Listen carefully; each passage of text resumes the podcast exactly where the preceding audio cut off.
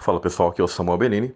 Refutar rapidamente um pessoal que anda dizendo que o templo descrito em Ezequiel ele seria um templo literal do milênio, um milênio terrestre, onde eles dizem que será restaurado sacrifícios, que haverá um sacerdócio para os isentões. Quem são os isentões? Ah, nessa ideia né, de milênio na Terra, eles dizem que a volta de Cristo não é suficiente tá?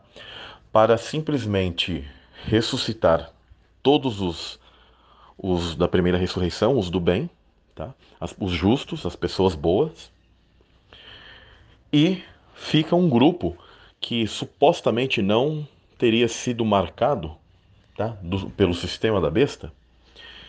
Então, aqueles que seriam do maligno seriam mortos, mas ficaria um grupo de isentões. Aí então se inauguraria o que eles dizem de milênio de Cristo na terra física. Então, seriam os isentões de carne. Né? Eles não participam nem da primeira ressurreição e fica uma confusão. Então, eles colocam que eles participariam então de uma segunda ressurreição. Alguns dizem que eles nem ressuscitariam, que eles apenas seriam dominados, escravizados, algo do tipo. Outros dizem que eles poderiam ressuscitar na segunda ressurreição ao fim de um milênio. É uma confusão. Nem essas pessoas elas entram em acordo porque é uma grande confusão. Então o que acontece?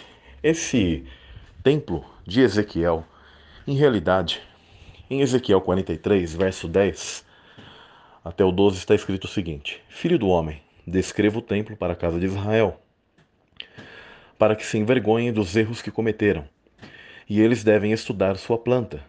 Se eles se envergonharem de tudo o que fizeram, informe-os sobre a planta do templo, a disposição das suas partes, suas saídas e suas entradas.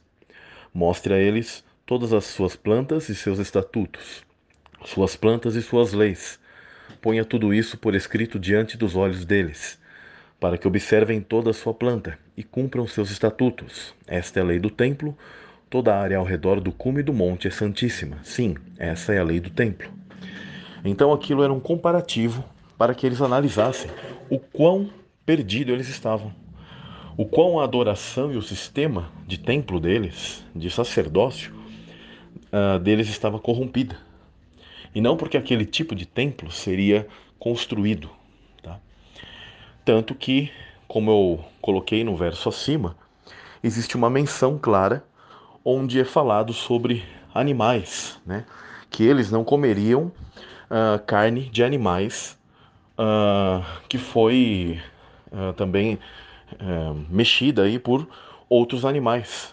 Tá? Ou seja, eles não poderiam comer animais que eram restos tá? de outros animais. Então, ou seja, isso aí não está falando de milênio. Desse milênio hipotético que os caras dizem que ficaria na Terra, porque isso é famoso, onde eles dizem que o leão fica com a ovelha? Então onde está aí a paz do milênio? Então são, são erros grotescos de teologia. O milênio, como eu já coloquei aqui no canal Metafisicamente, ele está ligado a novos céus e nova terra. Haverá um Shabat, mas um Shabat de julgamento. Um dia de julgamento. Tá? Onde os da segunda ressurreição serão julgados. Esse é o grande segredo. Num Shabat, tá? num descanso. Mas é novos céus e nova terra. Não tem essa de milênio físico aqui, com duas Jerusalém, etc. E, para finalizar, pessoal, eis que ele vem com as nuvens e todo olho o verá, até mesmo aqueles que o traspassaram, e todas as tribos da terra se lamentarão por causa dele. Certamente assim será. Amém.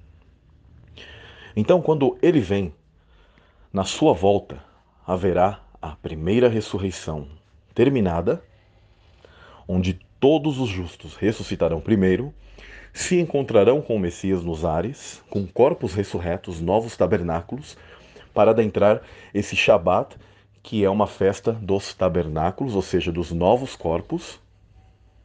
Irrefutável isso. E ocorre a segunda ressurreição dos injustos, como está em Apocalipse. E aí, esse período, nós julgaremos aos anjos, julgaremos aos ímpios. É muito simples isso. Esse texto mostra que aqueles que traspassaram a Jesus o verão, porque eles serão ressurretos também naquele momento e haverá união de todos os seres justos e de todos os seres injustos numa só batalha, num só evento. Irrefutável. Não existe, depois uh, que eles falam, pessoas que ficam numa espécie de terreno físico, vivendo aqui, isentões. A vinda de Cristo é categórica e suficiente para separar o joio do trigo.